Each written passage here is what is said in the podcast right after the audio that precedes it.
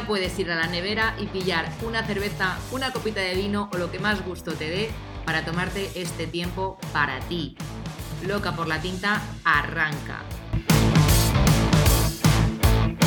Lo que vas a encontrar aquí tiene como objetivo ayudarte a despertar esa parte más humana de ti y hacer que te plantees si todo lo que decides lo haces eligiéndote a ti o eligiendo a lo que hay ahí fuera.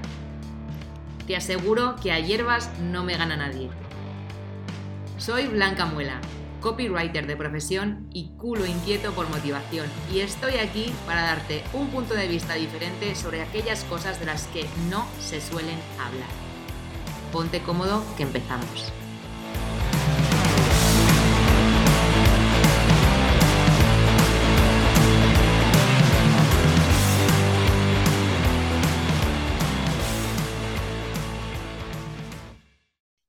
Hola, ¿qué tal? Bienvenido o bienvenida de nuevo a un episodio más de Loca por la Tinta. Vengo hoy de la manita de Inés Díaz, copywriter de Guerrilla. Ella es argentina, residente en España y tiene un background de más de 20 años en la danza. ¿Cómo acabó aquí y por qué se dedica a vender? Nos lo va a contar ella en esta entrevista, a la que te invito que, a que prestes bastante atención porque sus palabras seguramente te inspiren y te den un poquito de luz a, aquellos, a aquellas dudas que tienes en torno a la venta, sobre todo, ¿no? Ella es una de las copywriters más demandadas en idioma hispano en este momento y por supuesto tiene mucho que decir y yo mucho que aprender. Así que vamos allá. Bienvenida Inés, ¿cómo estás? Hola Blanca, eh, estoy súper contenta aquí y hola a todos los que estén escuchando, quien sea y cuando sea. Gracias por prestarme este ratito para estar también aquí con nosotros, conmigo y con los oyentes. Em, y bueno, sé que esta charla va a ser cuanto menos interesante porque yo también estoy en, en tu lista de suscriptores, entonces te leo cada día y todo lo que cuentas pues tiene un montón de sentido y, se saca bastante valor. Así que sé que de aquí va a salir también algo, una perlita seria.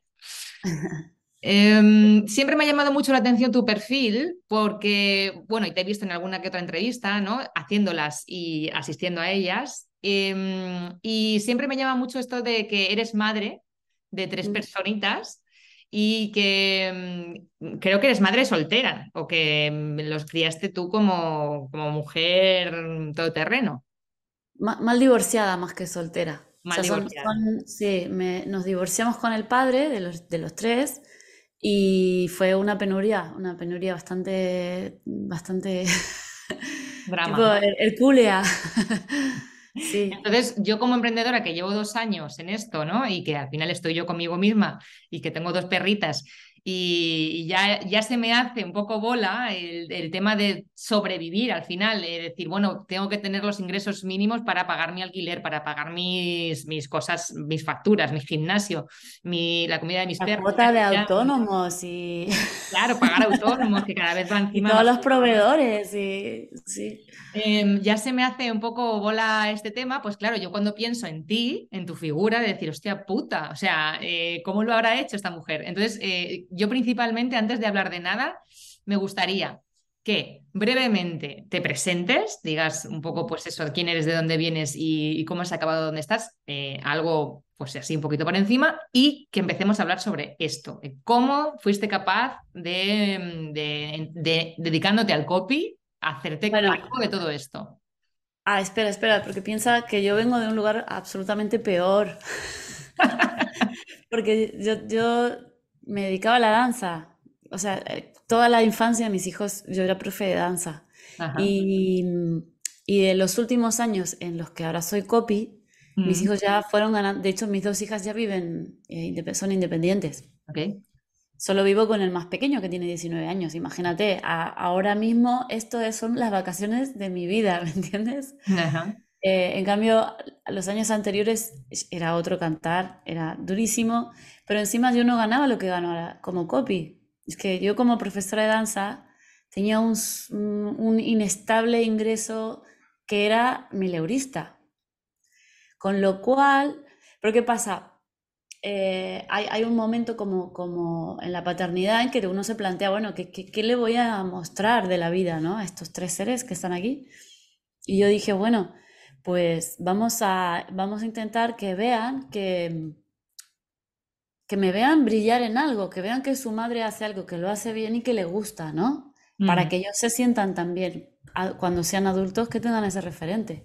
Y no que me vean mm, lamentándome por mi vida en un trabajo que no quería hacer y que suele ser el trabajo en el que no brillas, ¿no? Total, eh, que esa fue mi misión, ¿vale? Mostrarles que se puede vivir de lo que sueñas, ¿ok? Eh, cree en ti, todo esto ¿vale? Este, este, este módulo del capítulo del, no sé qué capítulo de la vida es, pues yo se los conté, pero al revés que el resto de la gente, me faltaba el dinero, ¿sabes? Entonces, la gente hace un curro por dinero y luego dice, quiero hacer en realidad el trabajo de mis sueños, ¿no? Mm. Yo fui al revés, porque vi una especie de horda de seres, de profesionales, que estábamos haciendo bien las cosas y que no nos iba bien a nivel económico.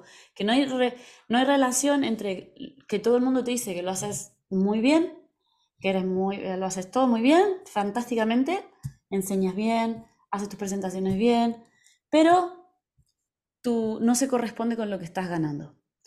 Entonces aquí ah, esto, esto fue para mí una especie de, de trauma, decir, ¿cómo es posible que haya gente que ni siquiera siendo excelente esté haciendo dinero y yo que me siento que soy muy buena, no estoy haciendo dinero.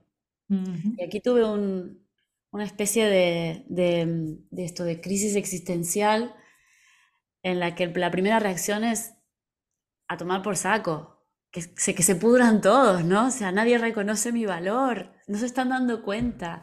Y luego fue, ostras, igual yo no estoy haciendo que los demás se den cuenta de lo que hay aquí. Igual soy yo que no estoy ocupándome de comunicar y en mi orgullo, en mi egoísmo, estoy en un trono en mi interior esperando que venga alguien y se dé cuenta. Sí, ¿no? Y digan, oh, deberías ganar mucho más con esto. Te estás matando a trabajar, deberías, deberías cobrar el triple. Bien, te voy a pagar el triple. No, soy yo la que tengo que ponerle valor a, mí, a, mí, a, lo que ofrezco, soy yo la que tengo que hacer que ese valor sea percibido por el que no me conoce, no solo por la que ya está dentro de mi negocio y en mis clases, ¿no? O sea, era yo la que tenía que currarme eh, la cosa, ¿vale? Y cuando empecé a descubrir esto, fue de la mano del copy. Vale, porque eso, esto, esto iba a hacer esta aclaración. O sea, estábamos hablando hasta este momento, tú te dedicabas a dar clases de danza, que te dedicaste como 20 años y ahí es donde estabas pues un poco económicamente en la mierda. Y, ahí fue cuando descubriste el copy y, dijiste, bueno, pues igual, esta es la zona donde yo voy a brillar, ¿no? E igual había aquí a otra cosa. Claro, bueno, eh, entendiendo cómo hacer que mis clases funcionaran más rentables, ¿vale? Eh, fue que digo, ah, ok, el, eh, lo que el factor que me faltaba era el copy y entender las ventas, ¿vale? Estudiando cómo hacer esto, me empiezo a formar y termino pues hablando con todo el mundo de esto, ¿sabes? Como si fuera la misión vital, ahora todo el mundo se tiene que enterar de cómo va la cosa, ¿vale? y, y, y, bueno, después ya no paré de formarme y después de pronto resulta que sabes más que la media, porque el sector del copy aquí en España o más que en España, en toda la TAM, eh, habla hispana, digamos, eh, tenemos muy poca trayectoria formativa. Entonces, eh, con mucha facilidad terminé en, la media de profesionales más, digamos, más dedicados al final. O sea, como que me da como hasta vergüencita, porque en el mundo de la danza esto no existe, ¿sabes? Es como, tienes que ser muchísima trayectoria como para hacerte un huequito, ¿no? Y aquí de pronto, boom, estamos en el Far West. Eso es así. Em, de hecho, mira, el otro día hablaba con otra copy que, em, eh, bueno, pues ella también, yo, yo vengo de la escuela, ya, yo empecé a estudiar con Javi Pastor, o sea, yo me metí. Yo también. Yo, claro, entonces es que yo creo que muchos de los que estamos ahora mismo en activo, de ahí, claro. Eh, pero es verdad que no, o sea, Em, en porcentaje, digamos, de la gente que sobrevivimos a, esto, ese porcentaje es muy pequeño. Y mucha gente entra en, esta, en este tipo de formación porque el reclamo es vas a vivir de escribir en tres meses, ¿no? Entonces, claro, mucha gente se cae por el camino cuando ve que eso, pues lógicamente no es, eh, a no ser que tú tengas las, eh, pues que se den, eh, que se alineen los planetas para que tú puedas empezar a, rodar y te empiecen a llegar ingresos de una manera recurrente cada mes, pues no, no vas a vivir de eso en tres meses, ni muchísimo menos. entonces, ese creo que es un gran problema también en el sentido de que la gente tiene mucha ansiedad de empezar ya a trabajar como copies, empezar a vender y tal, sin haber entendido ellos mismos lo que conlleva la propia venta, ¿no? Eh, y todo el trabajo que hay detrás de creencias, mentalidad y demás, que eso se va dando, creo que una vez que ya estás dentro de lo que es el emprendimiento, ya seas copy, ya seas lo que seas, eh, se va dando una vez estás dentro porque te vas dando topazos con eso, o sea, te lo vas encontrando así según te va viniendo. Y claro, mm, sí, hay hordas de copies, hay hordas. O sea, tú te metes en LinkedIn y hay una cantidad de gente que se dedica al copy increíble. Pero ¿cuánta de esa gente ha pasado primero por todo ese proceso de mentalidad y cómo mm, eh, y diferencias de un copy que sabe y un copy que no sabe? Eh, un copy que te va de verdad a hacer que tu negocio mm, venda más a través de la persuasión que uno que, bueno, que, lleva pues seis meses eh, currando de esto y más o menos ha oído campanas y no sabe muy bien por dónde. Em, a esto voy a, preguntarte a ti por tu propio proceso, ¿no? O sea, una vez que sí que ya te metes en el tema del copy y, te das cuenta de que las ventas son mm, pues algo clave, ¿no? Para poder hacer cualquier cosa en la vida y ganar dinero. Eh, ¿cómo, ¿Cómo fue este trabajo de mentalidad para ti? ¿Qué tuviste que trabajar más? Que recuerdes. La idea de... Claro, yo las ventas no, no fue...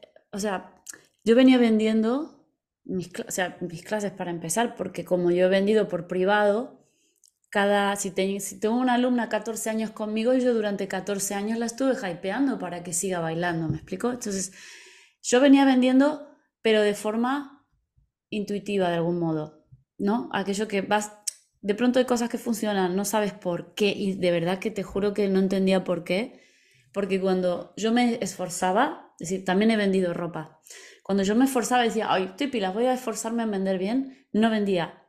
Y mm. cuando pasaba de todo el mundo, vendía. Mm. Y al final dices, mira, ¿sabes qué? Mm, es igual, o sea, sigo como vengo, ¿no? No entendía. El copy lo que me permitió fue encajar todas las fichas. Era como, fue todo el rato, todo el rato es, ah, ah, por esto. ¿Ok? O sea que a mí solo fue, clac, clac, clac, clac, un ordenamiento de cosas que ya había experimentado. Entonces era como, ah, si aquella vez vendí todo por eh, un día que estaba cabreada, era por este motivo. Si aquel día, cuando solo me quedaba una y se peleaban por vender, era por el principio de escasez y urgencia. Claro. Entonces, claro, fue muy fácil esa parte. La que a mí me, me cuesta y todavía estoy aprendiendo es la gestión de negocio. Mm. Es, es, dejar de pensar que soy, o sea, es dejar de moverme como una persona que se emplea a sí misma y se trata muy mal que se pone a, trabajar sin descanso, o, ¿vale? Eh, y a empezar a pensar como una persona que lleva un negocio, un negocio que tiene que ser solvente, que tiene que ser rentable a largo plazo. Y eso es lo difícil para mí. Sí, eso es complicadísimo. Y te digo que yo ahora mismo estoy a no sé cuántos escalones por debajo todavía, porque ya te digo que todavía me cuesta a mí misma como copy muchas veces eh, comunicarme yo y saber qué es lo que quiero y saber qué cliente quiero y poco a poco lo voy, lo voy visualizando mejor, pero ostras, hasta que sales de esa nube, cuidado. Y más, pues yo vengo, por ejemplo, ahora mismo he tenido este último año un cliente principal que era una agencia. Y, y cuando entré, pues para mí era como súper guay porque voy a estar en contacto con muchos otros profesionales y em, voy a aprender. Para mí va a ser un máster, ¿no? Pero ostras, cuando te das cuenta de que el máster te está saliendo caro, porque, porque no. El precio es alto.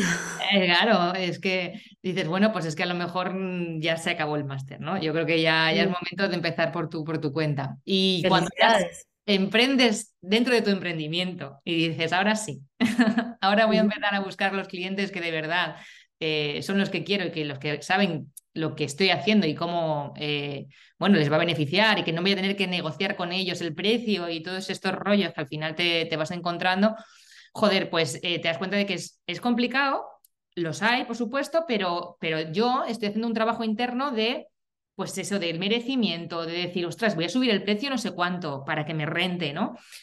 ¿Cómo lo voy a comunicar esto? ¿Cómo voy a... Em, ¿Cómo voy a hacer percibir ese valor a, las personas a las que me voy a dirigir? ¿no? Entonces, eh, si nos ponemos como en situación de que una persona, aparte de mí, que nos esté escuchando, que sienta esto mismo, ¿no?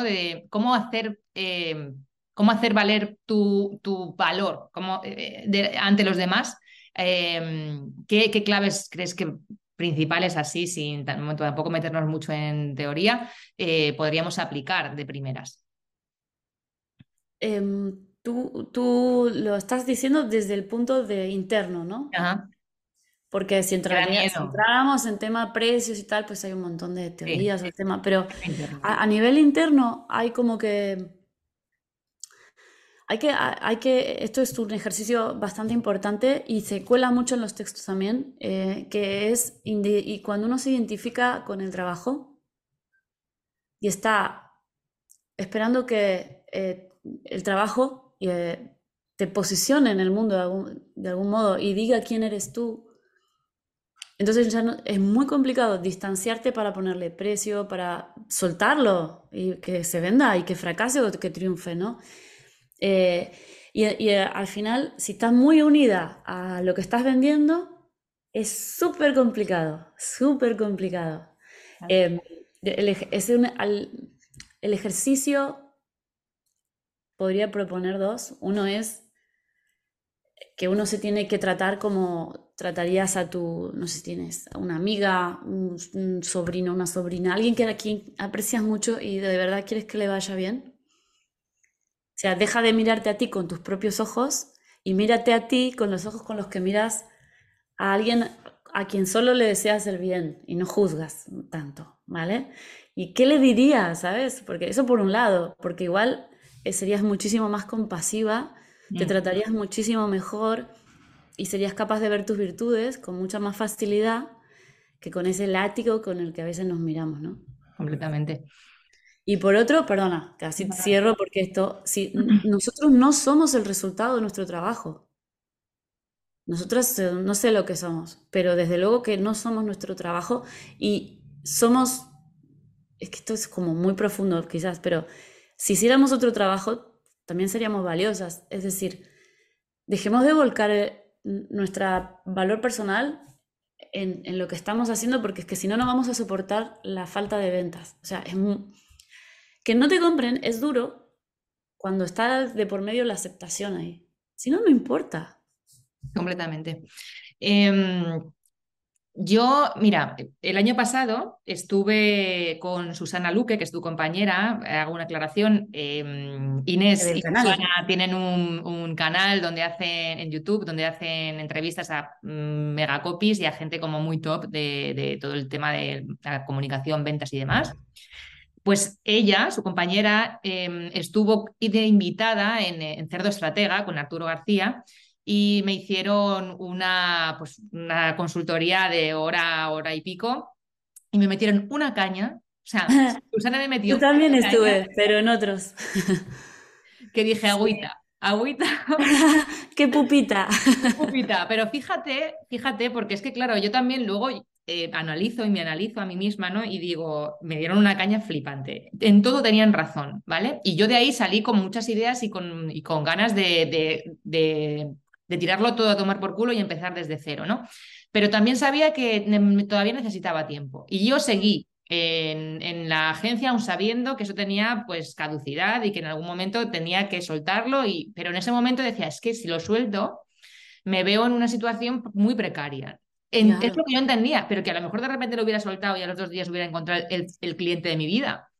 O no pero yo tenía miedo, ¿no? En ese sentido. Y me ha costado un año casi, o no sé si llega el año por ahí, em, tomar esa decisión, ¿no? Eh, muchas veces, claro, eh, nosotros queremos lo mejor obviamente para nosotros, para nuestro negocio, queremos vender, em, queremos prosperar, queremos aprender, pero nos precipitamos en tomar decisiones que a lo mejor no estamos preparados para asumir como es decir, este emprendimiento quiero vivir ya, ya, ya de, escribir y, me meto y no sé ni cómo eh, montar mi estrategia, como que te aturullas, ¿no? En esto de, tengo que hacer muchas cosas, no sé ni por dónde empezar, y empiezan a los agobios, y empiezan las 14 horas diarias de trabajo, em, en fin, eh, un bucle que, que, luego es muy difícil dejar, ¿no?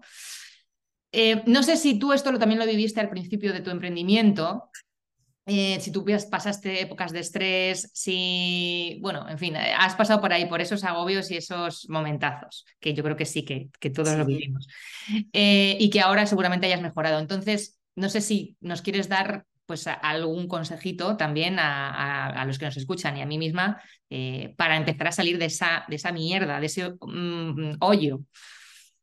en realidad siempre vas a estar así, lo siento. o sea, esa sensación de que uno no sabe cuándo es el momento, en realidad es cíclico, siempre te va a venir. Eh, yo lo pasé al principio por, por la inestabilidad que te da el no saber cuándo viene el siguiente cliente. Mm. Luego entonces ya tengo una, una lista de suscriptores que entonces ya esa preocupación ya no la tengo, pero tengo otras. Que es, o sea, que porque siempre entras a una etapa nueva y en esa etapa tú eres una ignorante. Entonces vuelves a tener la misma sensación de, ay, la voy a cagar y no sé cómo voy a arreglar esto, ¿no? Si la cago. Eh, entonces vuelves a otra vez. Lo que, lo que sí por suerte pasa también es que ya te empieza a sonar. Dices, yo ya, ya estuve súper agobiada porque no sabía cómo iba a ser y luego en la práctica fue mucho mejor de lo que pensaba. Hmm. O o quizás fue complicado, pero mira, yo tenía herramientas para solucionarlo. Igual a veces cada vez que viene una complicación es cuando se te ocurre, voy a hacer este producto y, dejo de marear la perdiz, ¿sabes? Y la misma necesidad te empuja, ¿no? A hacer lo que sabes que tenías que hacer al final. Completamente. Así que los problemas son bienvenidos y, y los nervios yo creo que no conozco a nadie que no, que no haya pasado es esa especie de sensación de que es un caracol que te sacan la el cascarón, ¿no? Y de pronto es una babosa involuntaria, ¿no? Como en plan, ¡ah! Sí, sí. Expuesto, realmente todos, o sea, incluso una persona que tiene un contrato fijo está igual de expuesta a la incertidumbre que una persona como nosotras que somos los que... Pero se engaña.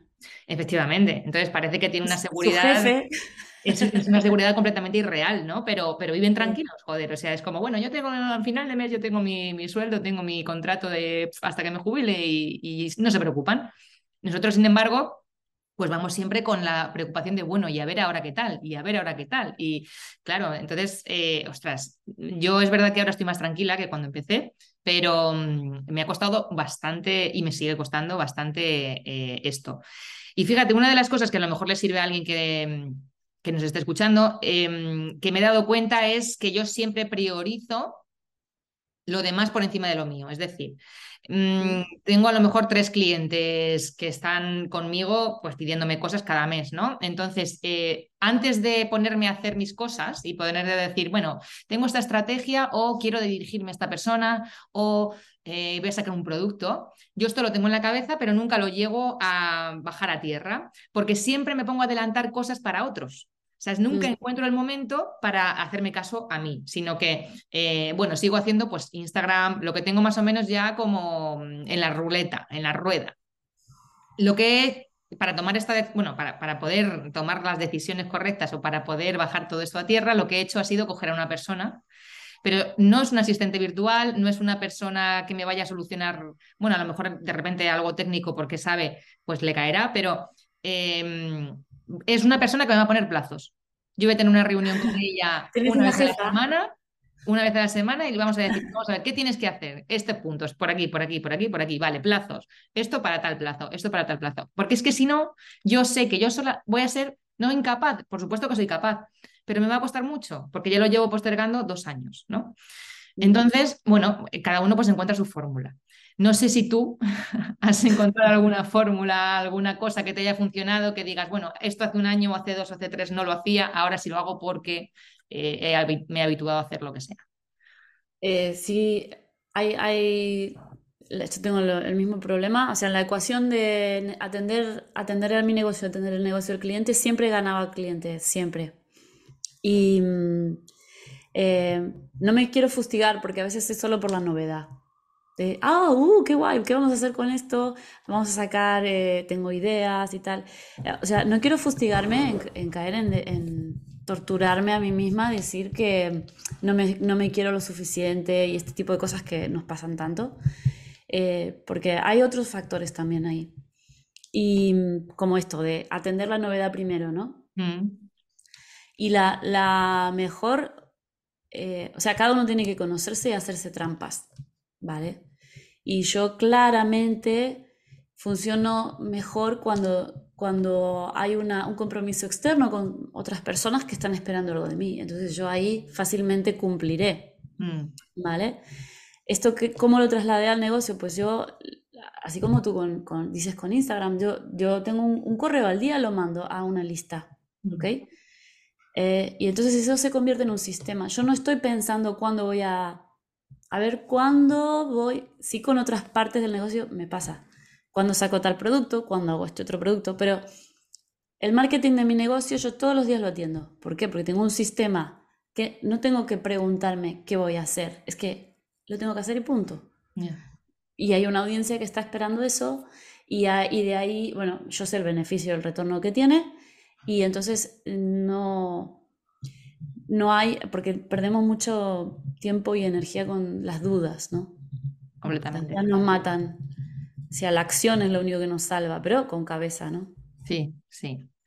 Sí, entonces, bueno, pues eso, es que em, muchas veces cuando hablo con otros emprendedores, otras emprendedoras, ¿no? Y están ahí todavía también, que pues con mil cosas a la vez, mil proyectos, mil, mil lucecitas, mil luces de mm. neón, ¿no? Que te van como distrayendo y no terminas de, enfocarte en lo que realmente te da dinero, en lo que realmente te da tiempo para vivir la vida, ¿no? Al final están todo el rato encenagados ahí en eso. Y, mm, y digo, jolín, es que es claro, es que es común a todos, o sea, es una cosa que nos pasa a todos. Eh, pero hay algunos que no son capaces ni siquiera de visualizarlo. Es como, ¿cómo voy a decir que no a esta oportunidad? ¿Cómo voy a decir que no a esto? Ostras, me ha escrito no sé quién para. ¿Cómo voy a decir que no? A ver, bueno, pues a lo mejor tienes que priorizar también, ¿no? Y tienes que empezar a ver lo que realmente eso te, te, viene o te convierte después eso en dinero, en beneficios para ti, para tu crecimiento y para tu economía, para tu bolsillo. Em, es muy complicado eliminar. Igual hay una fase de que uno tiene que explorar.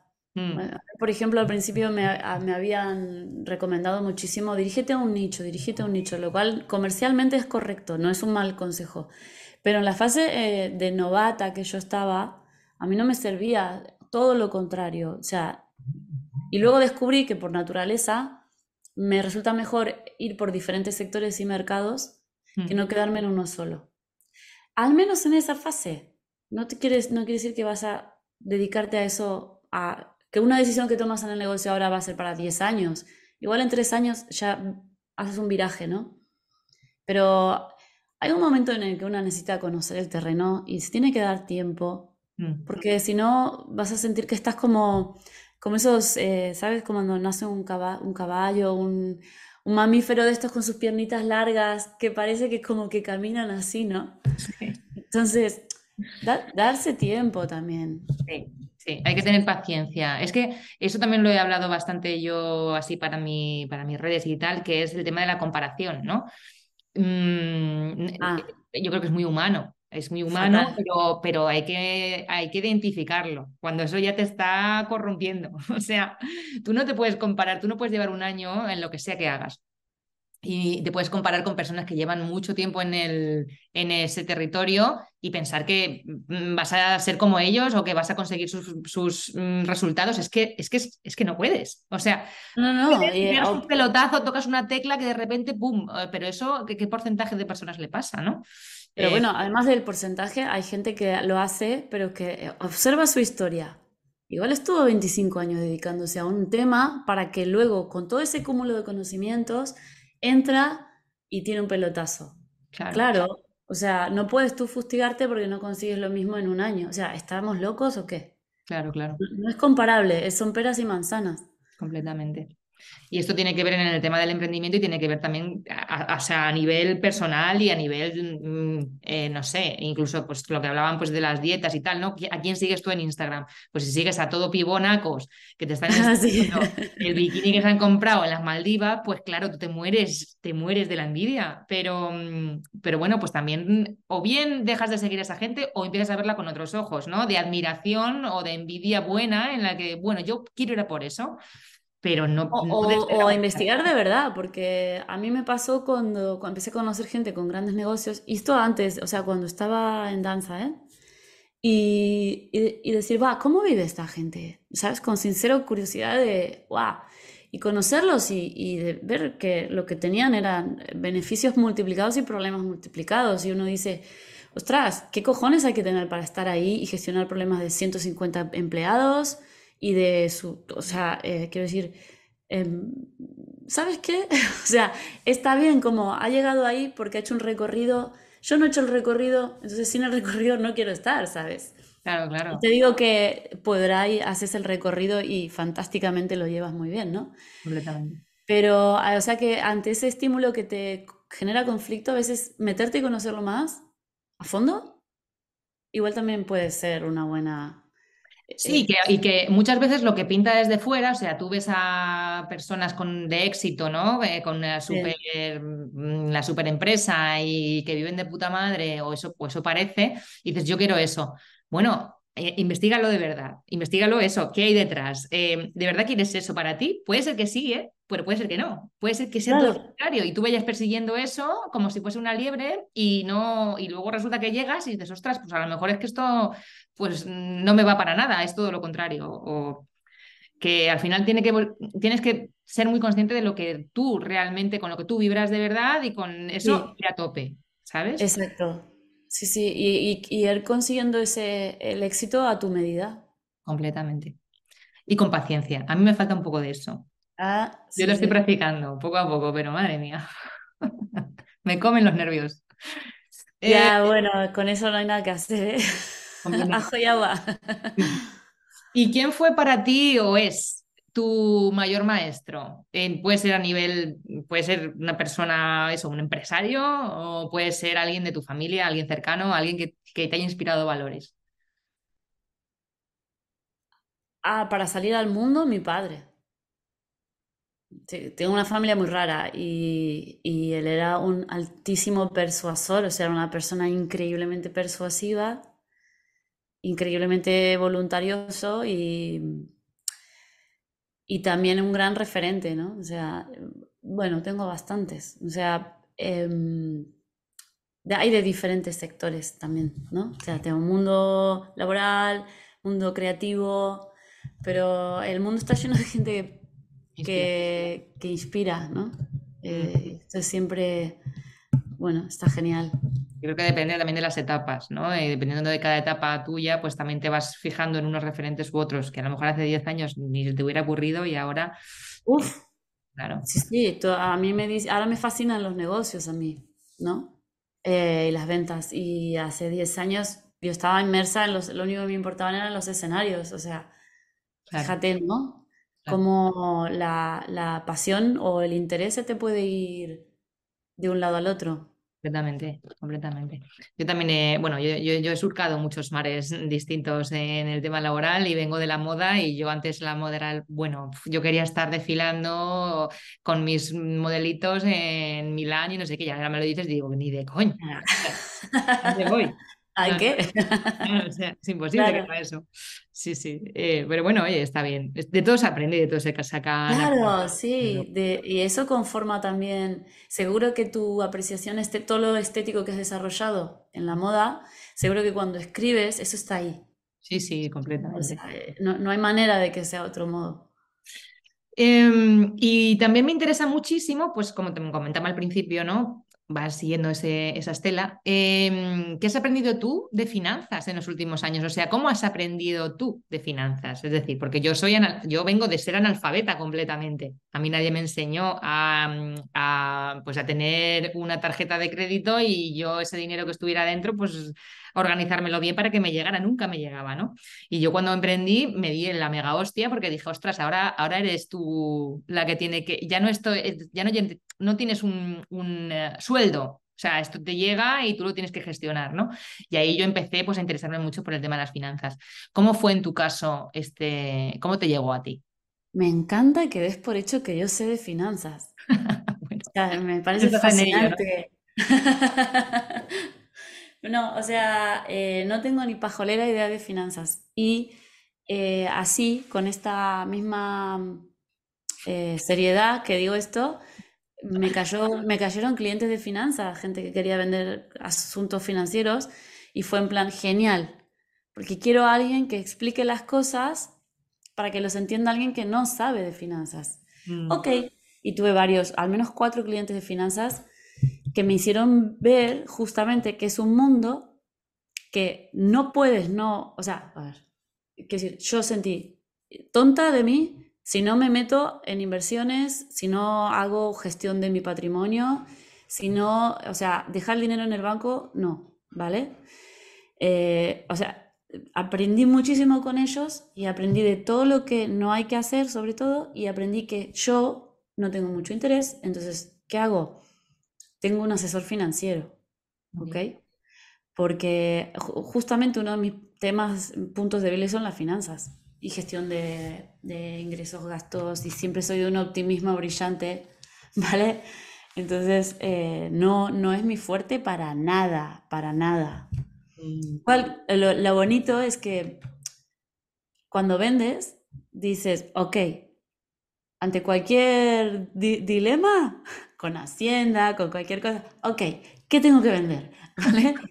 Porque hay una solución para todo, ¿no? Esa es la parte bonita.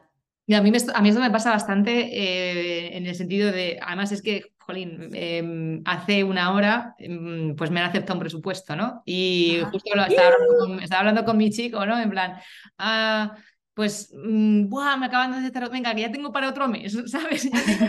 o sea, y es como, es que no, o sea, es, eh, al final yo sé que todo esto son eh, como mm, una mentalidad un poco de escasez, ¿no? De decir, bueno, eh, voy ahí como siempre a ver, a ver, a ver, ah, pero mm, es real que cuando yo digo, ¿cuánto necesito? Tanto, pues lo consigo. O sea, por una manera o de otra, al final lo acabo consiguiendo, ¿sabes? Nunca me quedo como con el culo al aire. Y entonces digo, jolín, si esto soy capaz de hacerlo, ¿por qué no lo extrapolo y lo llevo al siguiente nivel? Pero todavía estoy en ello y sé que me queda todavía mucho como por, por trabajar a nivel de la cabecita, pero, pero bueno, ostras, es que el tema de, la pasta es, es un mundo, es un melón. Es un mundo y, eh, aquí hay dos cosas. Una práctica que, que, es el tener una lista de suscriptores, cómo cambia tu vida cuando tienes, y mira que la mía es muy pequeñita, eh, con una lista de suscriptores tú tienes una audiencia una audiencia que te hace caso en mayor o menor medida. Contar con eso es como una especie de... Em, no solo contar con esa, sino que si has hecho una, es que puedes hacer más también, ¿no? Y eso te da un, como una especie de em, seguridad interna, ¿no? Es como quien dice, había una frase que circulaba que era, em, el, el pájaro no tiene confianza eh, porque está apoyado en una rama, sino porque sabe que si quiere volar, vuela, ¿no? Entonces, el tener una lista a mí me aportó esta sensación de que mi negocio, como tiene una audiencia, em, pase lo que pase, tengo recursos, puedo, puedo hacer cosas, ¿no? Puedo proponer cosas que les resulten interesantes, puedo, o sea, no estoy con una mano atrás y una adelante. Pero aún así, las creencias están operando todo el tiempo, todo el puto tiempo, eh, lo, que te, lo que te está pasando, ¿no? Y lo que te llega. Porque aquí el factor matemático de pronto no encajan las piezas. ¿Cómo es posible que en un momento recibes seis propuestas y en una semana y en otras semanas no recibes ninguna? Entonces dices, ok, yo estoy haciendo un sistema, es decir, yo repito, todos los días envío un mail, ¿vale? Pero algo en mí hace Porque no es que mandé un super eh, correo y ese me trajo. No, no. Hay un periodo en el que pasan ciertos, no sé, algo de mí hace que por un momento, pues, mm, entre una cosa o entre la otra. O por ejemplo, em, suele pasarme y mucho que mientras atiendo, por ejemplo, una escuela de yoga, me caen dos escuelas de yoga más. Y no porque yo diga nada públicamente, yo, estoy ahí. Pero mi mente está 100% en ese tema. Estoy estudiando, estoy viendo el curso, me estoy enterando, me estoy flipando con no sé qué tema y empiezan a caer digo yo, pero no una, es que esto pasa constantemente. O sea que hay algo en la mente que está operando todo el tiempo. ¿Para bien o para mal? Voy a hacer una pregunta súper hierbas. ¿Tú crees en la manifestación? Eh, o sea, yo soy la de las hierbas, la peor. yo no creo en la, la realidad, es percepción para mí. O sea, no hay nada que no sea creación conjunta, no sé, de todos pero lo digo muy en serio, no, no lo digo así, más o menos. es que yo, o sea, soy bastante, bastante, bastante hierbas eh, y bastante friki de temitas así, pues que tengan que ver con la energía y con todo lo que somos capaces como de proyectar y de crear, co-crear nosotros, ¿no? En nuestra vida. Yo estoy 100% convencida porque, joder, eh, me pasa continuamente. Em, entonces, bueno, pero aún así, yo esto se lo, se lo comentaba, no sé si conoces a Maite Isa, ¿te suena?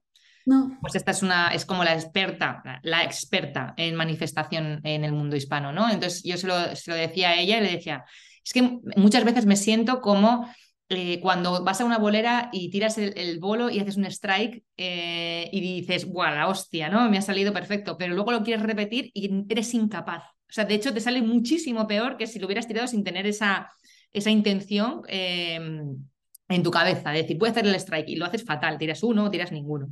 Entonces esto me pasa bastante, ¿no? Como que consigo de repente una cosa, un, hito, ¿no? Yo, por ejemplo, ahora mismo te estoy hablando desde Denia porque me he mudado, tengo una casita alquilada con mis dos perras eh, al lado del mar, estoy viendo desde aquí, veo el mar, veo mm, una palmera, me parece flipante. Y esto yo sé que yo lo he proyectado porque era algo que yo perseguía, ¿no?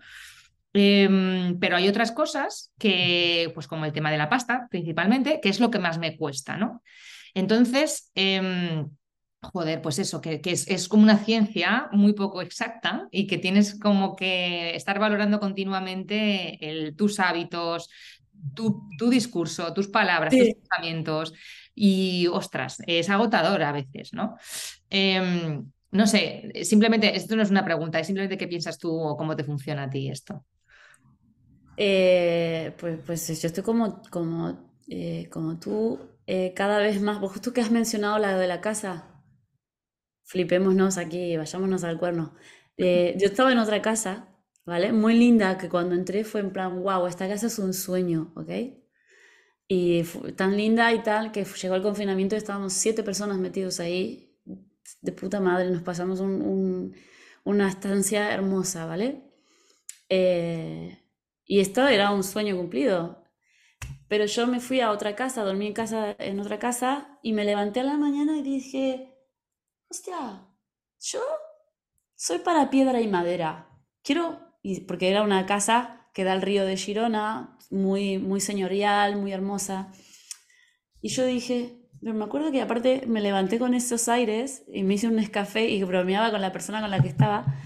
Y ese día, o sea, ese día, los propietarios de la casa que yo alquilaba me dicen que me tengo que ir porque su hija pues va a tener familia y se quería mudar a, su, a la casa familiar donde yo estaba alquilando. ¿Sabes cuando dices, pero me caigo y me levanto? O sea, ¿quién me manda a mí? Yo soy de piedra y madera. ¿Sabes? Porque eso fue una tortura, porque yo no me quería mudar, todas mis resistencias. Yo estaba cómoda, no quería todo el lío que significa consigue, o sea, todos los muebles y traslado y tal.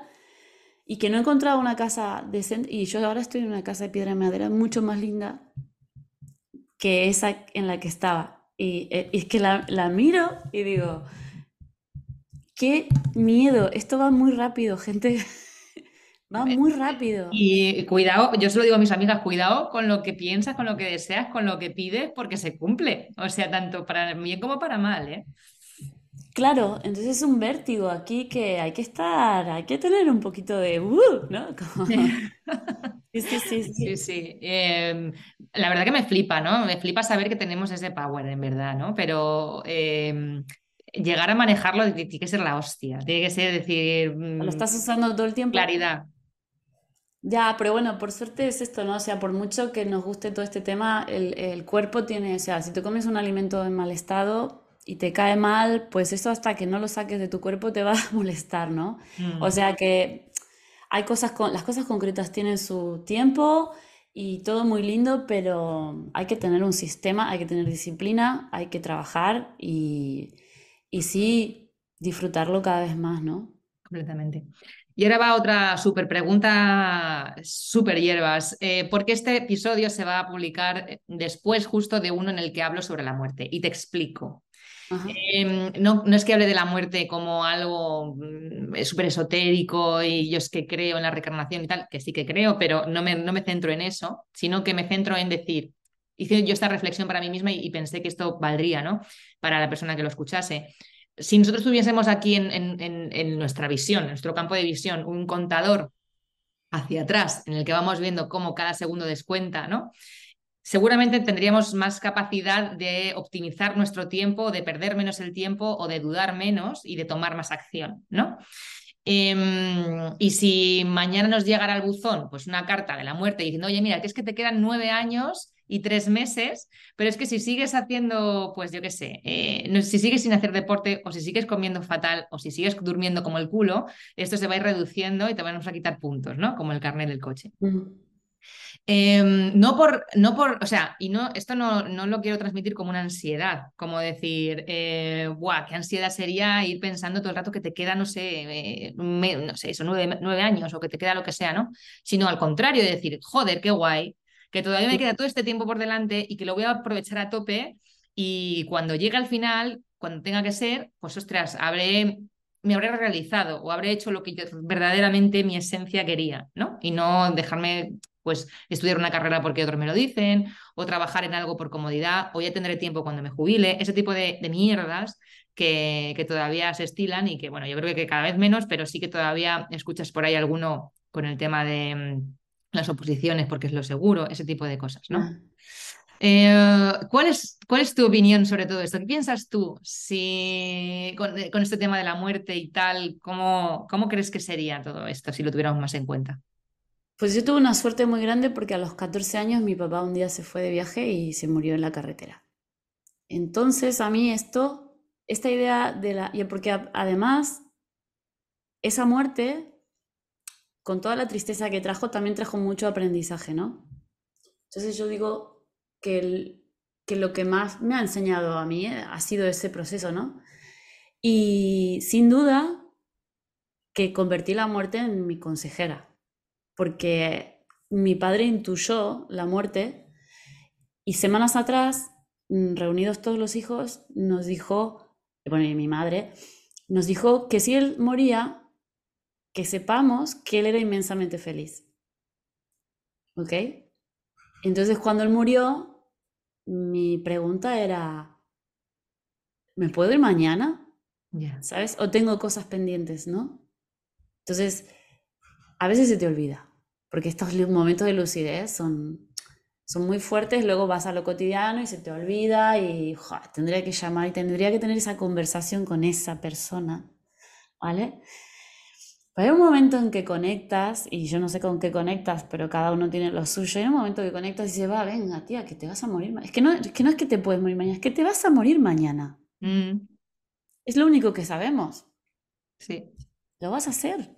O sea, entonces, coge el teléfono, llama a esa persona, dile lo que tienes que decirle y eh, toma todas las decisiones para que cuando te pille, te pille bien. Que digas, me voy en paz. Completamente. Es que además esa, es una, de hecho todo esto me vino por esa misma reflexión, porque mm. en terapia, pues, estoy yendo a terapia y esta, eh, mi psicóloga me dijo, bueno, ¿qué pasaría, hablando de una persona, qué pasaría si mañana esta persona se muere? Y mm. yo le dije, pues hostia, que nos quedaría tanto por hablar. Ay, ya. Entonces, a partir de ahí fue como, guau, eh, pero ya no solo en eso, en, cualquier plano, ¿no? Em, de disfrutar simplemente de estar, de estar, o sea, de tener lo que tienes, de, ostras, de, estar tranquila, de tener a tu familia, a tus amigos, a ti misma, ¿no? Eh, en fin. Eh, Luego que, que, cada día, pensarlo cada día como la vida y la muerte, ¿no? Entonces tú dices, vale, el día de hoy le puse fichas a las cosas que son prioritarias, supuestamente para mí. Total. ¿no? Porque, por ejemplo, las madres saben, que estén escuchando, saben que hay días que te arrastra la locura y la persona que supuestamente más amas, toda tu familia, la trataste casi que mal, ¿no? O sea, no le pusiste la mejor atención. Entonces, eh, esta misma idea, si la llevas al día a día y dices, yo no me voy a la cama hasta no haberle puesto la atención que merecen las cosas que yo decidí que son importantes. Completamente. Y entonces... En eso estamos, en eso estamos. Eh, mira, hay una cosa que, voy a dejar pues como un apunte, que mm, he tomado la decisión de hacer, que eh, si quieres nos compartes tú alguna que, creas que pueda ser interesante. Yo me he quitado Netflix, me he quitado Movistar, me he quitado todo lo que sean pantallas. ¿Por qué? Porque tenía el hábito de antes de irme a dormir ver eso y dormirme con eso, ¿no? Y entonces pensé, mm, todo a mi alrededor todo el mundo duerme fatal. Eh, mis tías, mi madre toma pastillas para dormir, eh, claro. Entonces dije, pues es muy probable, tengo todas las papeletas, de que esto también me vaya a ocurrir a mí en un, en un futuro más o menos cercano, ¿no? Que empiece con estos problemas de insomnio y sería lo peor. O sea, yo me, pongo en ese escenario y digo, Dios, qué puto asco. Entonces digo, bueno, ¿cómo, ¿qué puedo hacer yo hoy para yo prevenir a mi Blanca del futuro, ¿no? Entonces dije, vale, pues yo, me, como sé que, que, a mí me gusta un dulce más que tal, si yo tengo el Netflix y tengo, lo voy a poner, me lo voy a acabar poniendo, ¿no? Entonces he dicho, vale, pues me he dejado dos, tres libros que me apetecen leer en la mesilla y no me pongo en la pantalla. Me, me cojo el libro y leo hasta que me quedo dormida. Así voy, sé que estoy, prevé, estoy eh, bueno, volviendo a a, acostumbrar a mi cerebro a leer, porque eh, no es tan fácil el leer en papel y en la cama y tal. Esto hacía yo no sé los años. Sí, y, ¿eh? nos ha cambiado a todos los hábitos. Y, y, eso, y ya me quito, ¿no? Además, esa mala costumbre de estar viendo pantalla hasta que cierro el ojo. Em, y esto, pues al final es, una, es tener calidad de muerte, aunque suene como súper mal, ¿no? Es tener calidad de muerte, es decir, yo voy a llegar a, a, cuando sea mayor, lo, voy a intentarlo, por lo menos lo mejor que pueda. Me voy a trabajar tanto mental como físicamente, ¿no? Porque es eso, o sea, la muerte, hablamos súper poco de ella y es parte de, la vida. O sea, puede ser que te pille de sopetón o puede ser que dures muchísimos años. De hecho, ayer escuché que nos van a, o sea, que vamos, igual nuestra generación ya llegará hasta los 140 años. Hostia, 140 años, ya puedes estar muy bien. Me, creo pocas esos pronósticos dada la cantidad de enfermedades que vemos alrededor en personas mayores de 50 años, ¿vale? Pero, sí, eh, mira, estos estímulos, justamente lo que acabo de decir, tú ves a tu alrededor, ves las noticias, lees cuatro cosas y dices, qué angustia que te entra, ¿no? Mm. De esos futuros posibles, pues no está en nuestro control no está en nuestro control. O sea, eh, lo único que está en nuestro control es hoy qué puedo hacer para estar bien. Y, coño, pues sal y camina mínimamente, entrena, haz algo. Porque mañana no sabes y lo que pase con el mundo no sabes. Y lo único que sabes es lo que puedes hacer tú y lo que puedes hacer hoy. Porque mañana tampoco sabes. Mañana estás muerta. Sí, bueno, al final tomárselo como algo de, joder, eh, voy a procurarme eh, una vida que, en la que no tenga que depender de un andador o depender de, alguien que alguien me lave. Voy a intentarlo, aunque sea. Claro, no, que no sea porque tú no lo has, no te has ocupado de lo que te tenías que ocupar. Pero sí, al final me hace mucha gracia, Blanca, porque eh, de, yo, a mí me pone muy optimista ser todo lo pesimista posible. Es decir, partamos una base, mañana estoy muerta. y eso a mí me lleva a un optimismo brutal. Es como en plan, pues entonces ya está, vamos a por todas. Claro. Y si va mal, va mal, ¿no? Es que no tenemos tiempo. Mm. Y, y, me, hace, me encanta porque normalmente esto no tengo con qué compartirlo, ¿sabes? Porque digo, a ver, la gente dice, no, todo va a ir bien, ¿sabes? No te preocupes. Aprenderás. No, no sé si va a ir bien, ¿sabes? Igual va todo mal. Entonces, ¿qué me, ¿a qué me aferro, no? Pues, claro. a, a las acciones. Completamente. Y, ya te digo, esto, tú, yo qué sé, en, una reunión dices, vamos a hablar de la muerte y la gente, hostia puta, qué bajón, ¿cómo vamos a hablar de bajón. Pero a ver, eh, eh, yo es que lo veo algo tan natural, joder, es un bajón, porque si te pones en este escenario de eso, de alguien muy querido para ti se muere, ostras, pues lo vas a pasar fatal, lo vas a pasar como el culo. Pero es, es la toma de conciencia, ¿no? Es básicamente eso, no, no meternos en rollos ya más, más dramáticos sí, además sí, seguro que si la pasas mal es porque tienes algo pendiente. Es decir, si no solo la pasas triste, pero mm. cuando te angustias de verdad y te arrastras años de, bajona es porque algo tenías pendiente con esa persona, seguro. Total, totalmente de acuerdo. Vale, pues última pregunta que le hago a todos mis invitados, a ver por dónde me sales, no sé, no sé, hay muchas veces que lo acierto, pero contigo no. Si viviéramos en un mundo post-apocalíptico donde no hay internet, ni electricidad, ni nada de nada, somos amis, ¿A qué te dedicarías? Me veo de pueblo en pueblo hablando, no sé. La tipa ahí con su copy, pero hablado, ¿no?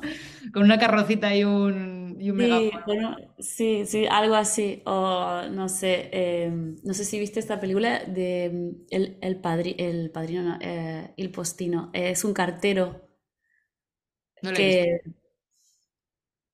eh, hay un mensaje que llega, ¿no? Que el, poder de los mensajes, ¿no? Y cómo creamos realidad con la palabra, ¿no? Al final. Entonces, me veo hablando. Muy guay. hablando mucho. Sí, sí. Eh, si hay que cultivarse, cultiva, ¿sabes? O sea, que lo que haga falta, ¿vale? Si hay que matar zombies, con la katana, pero vamos. Sí, bueno, ya, ya, veremos, ya veremos si nos tocará. Yo ya también los outfits me lo voy pensando así, digo, a ver, esto para matar zombies, ¿es cómodo o cómo? Claro, para correr, ¿qué? Bueno, y ya para terminar, em, ¿dónde te pueden encontrar? Pues eh, el lugar más eh, entretenido, no, bueno, los dos son entretenidos, pero tengo un canal en YouTube también donde estoy con mi compañera Susana Luque, Copywriting, Ventas y Nada que Perder y en mi web que es inesdiascopywriter.com y ahí machaco con un correo al día sobre todo persuasión, ventas y, y, todas estas cosas que hablamos las toco muy de costado en realidad. Me, ha divertido sacar a relucir estos. Claro, ya, te, avisé de que esto no era un, podcast de ventas, ni, o sea, que es de repente cae, ¿no? Pero que yo siempre pregunto como un poquito más allá, porque al final hay que no sé, me gusta ver la persona detrás del personaje y detrás del profesional, entonces, bueno, pues así nos divertimos aquí. genial, me encanta. Me ha encantado mucho tener esta conversación contigo, de verdad. Además tenía bastantes ganas porque ya te digo que yo te sigo y decía, yo esta tía la tengo que invitar. Entonces hasta que vi que tú eh, dabas ese brazo a torcer y nos, nos, retabas a los demás a que lo hiciéramos, pues dije, esta ah, ya. No, yo encantada, claro. Sí, sí, sí. Pues nada, em, espero que te, que te, vaya todo súper, que sigas manteniendo ese foco clarísimo, que es eh, mantener tu negocio pues como lo tienes ahora y más donde tú lo quieras llevar, seguro que sí, estoy segura, y que, sigas co-creando tu realidad. Y, y, nos vamos viendo por estos lares que marketing en España es algo, es un patio de colegio y estamos todos conectados. Total, sí, bueno, Blanca, muchísimo gusto de conocerte, la verdad que me la he pasado genial, muy de corazón te lo digo. muchísimas gracias Inés. Pues nada, que nos vamos a comer, que son las dos. Venga, chao, chao. Gracias, un abrazo. Chao.